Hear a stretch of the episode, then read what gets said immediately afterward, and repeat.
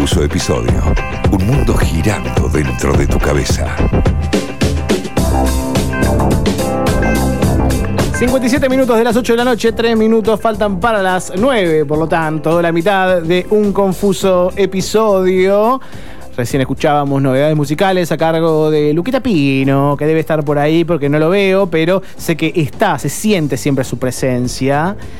Pero, pero otra de las secciones que nos gusta compartir acá, que nos gusta traer, eh, tiene que ver con eh, la tele que nos parió. La tele que nos parió. La tele es. que nos parió. Así Acá es. que analizamos ciertas ficciones eh, y diferentes aspectos que van tocando esas ficciones que, que, bueno, que muchas veces forjaron muchas cosas en nuestros vínculos. Sí, tal cual. Eh, y, y un poco, le- les voy a plantear una pregunta que también Sí. estuvo dando vueltas ahí por nuestras redes. A ver. ¿Puede una fantasía sexual con un eotre hacernos tambalear la relación de pareja? No. Bueno. Siguiente pregunta, no. ¡Ey! ¡Ey! Yo se las dejo flotando. Y Y, es que eh, Pino que, que más- el que más Eh, responsabilidades claro. tiene en esto, ¿viste? No lo quiero tener como referencia, pobre, porque. No, pero a ver, si voy a hablar de fantasía sexual, no podía pasar por alto la novela que a mi criterio fue la que mejor dibujó en la pantalla la tan famosa llamada tensión sexual entre dos personajes Sí. y esa fantasía que traspasó la tele llegando a calentar la hora pico, claramente. Claro. Bueno. ¿sí? Eh, corría ya el año 2003, como habíamos dicho, Sí. y en Telefe arrancó una historia de amor mm, eh, prohibido, ponele. Con dos figuras muy lindas de ver, súper recontra archi, hegemónicas, bellas. Sí, sí, sí, hegemoniquísimas. Un- muy, muy. Una era el personaje de Julia Malagar, que lo hacía Celeste Cid en su mejor momento, Celeste Mal. Cid, hermosa. Eh, una joven de buena familia, Diego Moreno, que era Pablo Echarri, y acá voy a ser, voy a ser muy babosa, pero por favor, qué lindo que estaba Pablo Echarri en esa época. Y es que estaban los dos en Juventud Divino Tesoro también. en ese ¿Qué le pasó, no? Tremendo, sí, pero No, me voy a quedar con la imagen del dando. 2003. Lo sé, digamos, ustedes eh, decís, Dani, que no, que no mantiene su- sus dotes. No, las canas, las canas, las canas suman también. Sí, yo banco. mí, para mí es nuestro Brad Pitt. Así lo digo. Nuestro Brad Pitt- La cosa que me parece que, que- que gana por falta de competencia también. No. Él tendría que haber hecho una competencia de los alfajores con Tinelli. Porque tienen como, ¿no? Ese Como churrasco que tiene de labio, por favor. Bueno, no me hagan hablar, chicos. Eh, Yo no sé por qué no pasó esa situación nunca, pero. Pero para mí le gana Tinelli. eh. Bueno, eh, Pablo Echarri interpretaba a Diego Moreno, que era un chico de barrio, típico Sí. chico de barrio, eh, un sastre, que, que también llamaba la atención, sí. Y estaba el personaje de Mauricio Doval, que para mí fue uno de los malos de las novelas mejores interpretados en la piel de Fabián Vena. Eh, de acuerdo. Este, este malo traficaba sangre, asesinaba, o sea, se tornó en un momento la novela como muy bizarra. En un momento- eso pasa mucho también en las ficciones argentinas, que en un momento empiezan a delirar y ese momento me encantaba. Sí. Porque se iba a cualquier lado. Se iba a cualquier lado, no sabías qué podía llegar a pasar. La cuestión es que Mauricio Doval, o sea, Fabián Vena, se casa con el personaje de Julia Malaguer y bueno, obviamente le rompe el corazón a Pablo Echarri, a Diego Moreno. Hasta ahí podemos decir que es el culebrón tradicional. Sí. ¿Qué pasó con Resistiré? Digamos, fue un éxito bárbaro porque es esto que yo les decía, o sea, rompió un poco con, eh, digamos, el paradigma de eh, el- la, la novela común, justamente porque el, la- el personaje interpretado por Celeste Cid eh, es el que empieza a, a cuestionarse un montón de, de temas con respecto a su relación de pareja. ¿Sí? Eh, y además también porque tenía un muy buen guion. eh, el guion estuvo realizado por Gustavo Velati y Mario Segade. Tenía muy buena musicalización la novela y un elenco que realmente yo voy a repasar un par de nombres porque cuando yo estaba viéndola el fin de semana no podía creer los personajes que habían pasado por la novela. Estuvo Leonor Manso, Carolina Fal, Daniel Fanego, Tina Serrano, Andrea Politi, eh, Rafo Ferro, Sandra Mirá. Ballesteros y hasta actuó Charlie García que se confesó fan de la novela. no me acordaba de ese dato. Estaba Charlie. Estuvo Charlie en un capítulo, fue tremendo. Me muero. No me acordaba. No, no, fue tremendo. Pero también me pasa que eh, pienso que en ese momento estaban un poco todos en tope. quizás no eran todos consagrados. Tal cual. No, no eran grandes eh, actores consagrados. También me, me pasa algo pensar en que la- el desafío de una serie, de una ficción, televisión abierta, con que. que que, que atinaba más al erotismo. De hecho, el, lo compartimos en las redes, el, el flyer, por decirlo, la- las imágenes promocionales de Cherry en cuero. Sí, tremendo. Resistiré escrito en rojo, Ay, tremendo. sangre. Rojo sangre, sí, me acuerdo patente, por favor. Amigo. Eh, sí, sí, impresionante la gráfica. Eh, pero vayamos a lo que más nos interesa, ¿no? ¿Qué carajo es el amor? El final. No, el final no, no me spoilees, por favor. Yo lo que quiero preguntarles es qué carajo es el amor. O sea, voy a empezar directamente con una escena en la que la protagonista habla con una amiga sobre el tema. Ahí ¿sí? va, bien. Escuchemos por favor la definición de amor que, más allá de la novela, estoy segura que aún se sostiene, o al menos merodea un poco en nuestra cabeza. A ver, vamos al audio 1. ¿Vos estás realmente enamorada de él? ¿De Mauricio? No, es que eso es ridícula, Vanina. ¿Qué me estás diciendo? Eh, El amor no pasa por, bueno, tengo ganas de ir a comprar un traje, no tengo ganas. Pasa por otro lado, no es eso. Yo lo sé, no te lo estoy diciendo por lo del traje. Te lo digo por lo que veo. Estás saliendo hace re pocos meses con él. Y tenés una súper relación con la hija. Le ofrece laburo a tu papá. Me parece que estás haciendo... Va, te veo hacer cosas por él que no hiciste por nadie. Sí. Sí, bueno, él también está haciendo cosas por mí. ¿Mm? Sí, lo veo también. Qué sé yo, no sé, a lo mejor el amor se trata de eso. De comprometerse hacer cosas por el otro, ¿o no? Sí, no sé, yo todavía no me enamoré, no sé. Sí, yo sí lo sé. Se trata de eso, se trata de encarar una vida juntos, de tener proyectos en común. Y aparte Mauricio me da absolutamente todo lo que necesito. Sabe lo que me falta, me lo da, me da confianza, seguridad, todo. Claro, el paquete te tiene abrochado por todos lados. ¿Sabes que sí? Sí, el amor se trata de eso también. Se trata de sentir, pero también se trata de lo que vos llamaste tan románticamente abrochar el paquete. la metáfora de abrochar el paquete, ¿no? Y ahí hay una combinación, me parece, ¿no? De, de- del amor más tradicional de, ah, tiene todo lo que necesito. Sí. ¿No? Como bastante Justamente- más eh, anticuada, por decir una manera. Sí, o, o por ahí un poco es lo que socialmente se instaló. Claro. Y, y hasta nuestros días me parece que todavía persiste un poco esa idea. No sé, cuando yo veía, veía esta escena, me, me preguntaba, cuando pensamos en el amor, ¿pensamos en el deseo, en la pasión, en las ganas? ¿O tenemos un concepto de amor en nuestra cabeza que, más allá de lo romántico, nos brinda seguridad y derriba un poco el tema de, de la soledad, ¿no? De, de no estar solos. Eh, estoy Sí, leyendo sí, un libro que también lo recomiendo, eh, que es de Tamara Tenenbaum, Sí, que se llama El fin del amor, querer y coger. Ok. Eh, bueno, Tamara hace un recorrido histórico a través de medios, canciones y experiencias personales para hablar del concepto de amor en la pareja. Y hay algo interesante que habla del concepto de amor en la pareja como un trabajo. Les voy a leer una cita y escuchen esto porque es mortal. Sostener una pareja no es fácil. Pero hay un supuesto detrás de esta forma de pensar que rara vez se explicita. La idea de que la felicidad se encuentra bajo nuestro control y que depende de nuestra voluntad y nuestras decisiones. Si una se pone el disfraz de conejita dos veces al mes, invierte 12 horas semanales de su vida en un gimnasio para no dejarse estar, en síntesis, si hace la tarea, esto de la pareja no puede salir mal. Digo, Sí, de- y de cosas que hay, de las que hay que cumplir también. Claro, ¿no? sí, y pensaba también en el deseo, ¿no? ¿Qué pasa con lo que deseamos? ¿Y qué pasa si lo que deseamos está por fuera de esa pareja construida? No sé, ¿les pasó alguna vez? Siempre está afuera. Sí, también pasa que en, eh, quizás en algún momento ligamos mucho lo- el erotismo a lo prohibido, ¿no? Porque también Sí. pienso en cómo pudimos eh, eh, haber eh, alejados más en otra época. Pienso también en el 2003, Internet no estaba tan en boga, muchas discusiones quizás no, está- no teníamos contacto y ligábamos mucho separar lo, lo tradicional del amor de una pareja, de un, de un complemento casi social, con lo que te puede calentar. ¿No? Sí. Eh, pienso, me acuerdo, en, en- en- en- en uno de los libros de Rolón contaba de, de que uno de los pacientes le, decía todas las fantasías que tenía y le dice, "Ay, pero ¿por qué no lo, y no lo haces con tu mujer? Y dice, tú estás loco, es la madre de mis hijos. ¿No? Sí, y, y hacía un poco esa diferencia. Eh, debe ser quizá mucho más complicado poder adjuntar toda esa fantasía y todas esas cosas que supongo que inconscientemente nos calientan o que tenemos ligado al erotismo en eh, la- los formatos tradicionales que tenemos de vincularnos. Sí, Es, porque es lo- es loco como hay mujeres para, ¿no? Como esa clasificación. Tal Una cual. cosa, como, como las clasificaciones empiezan a hacer, estás como para.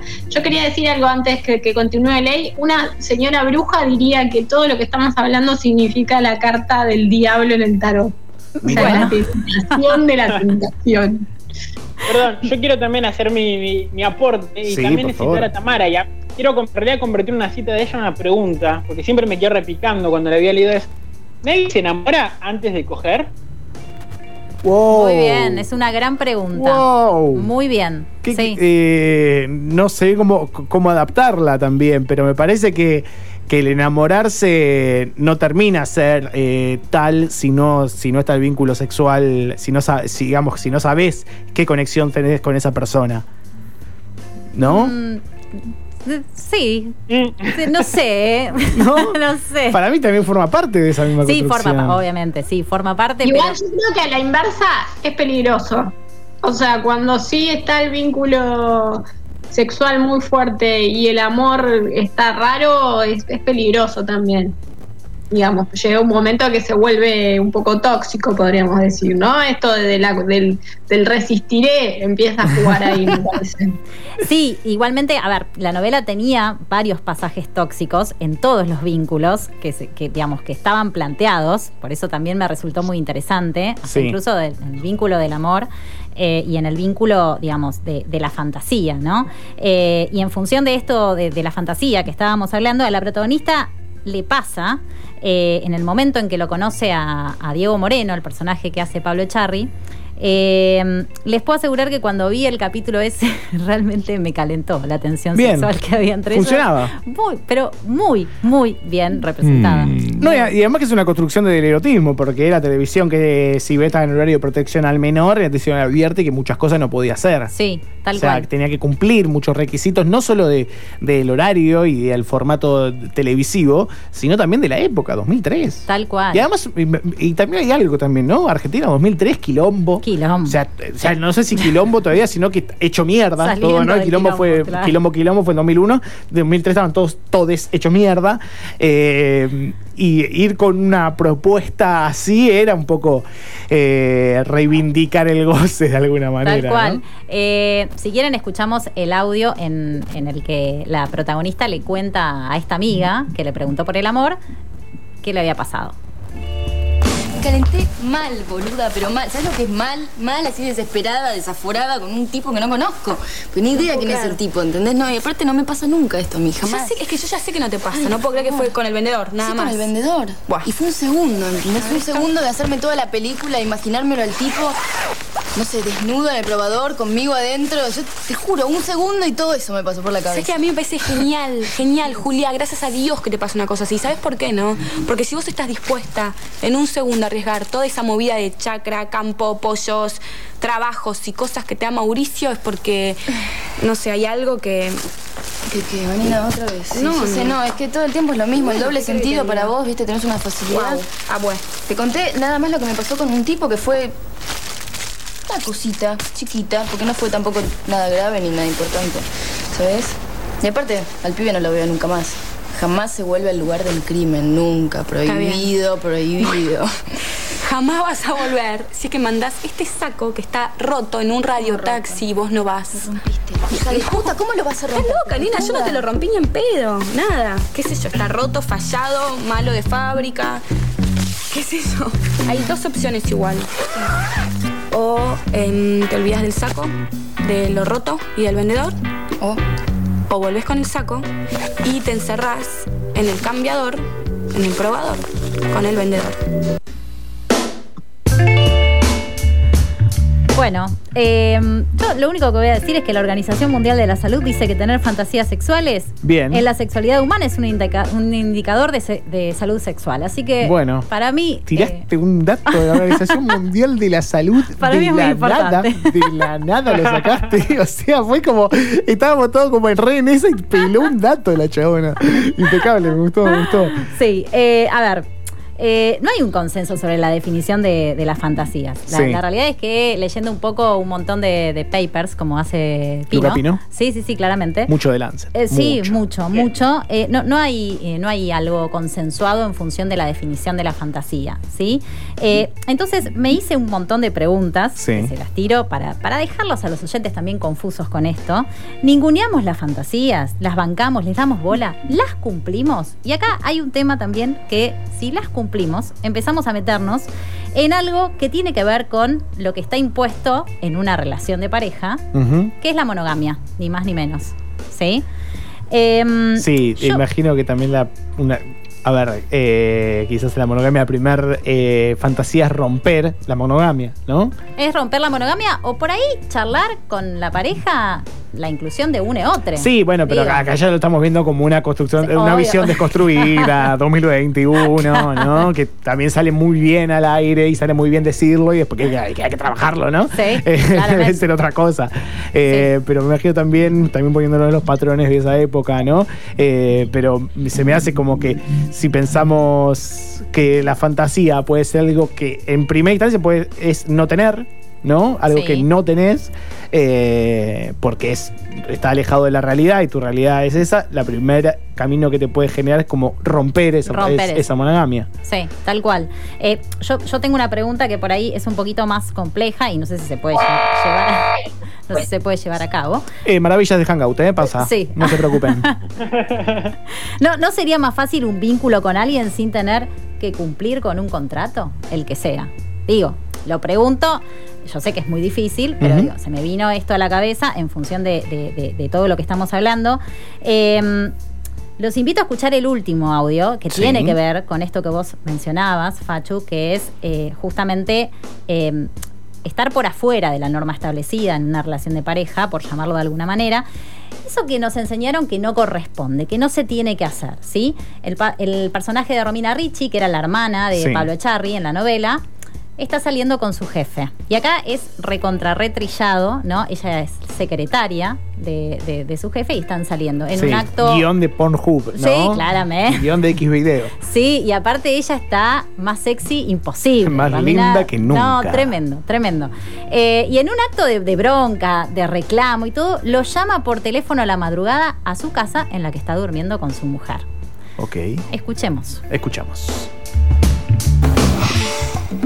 Soy una pelotuda, eso es lo que soy.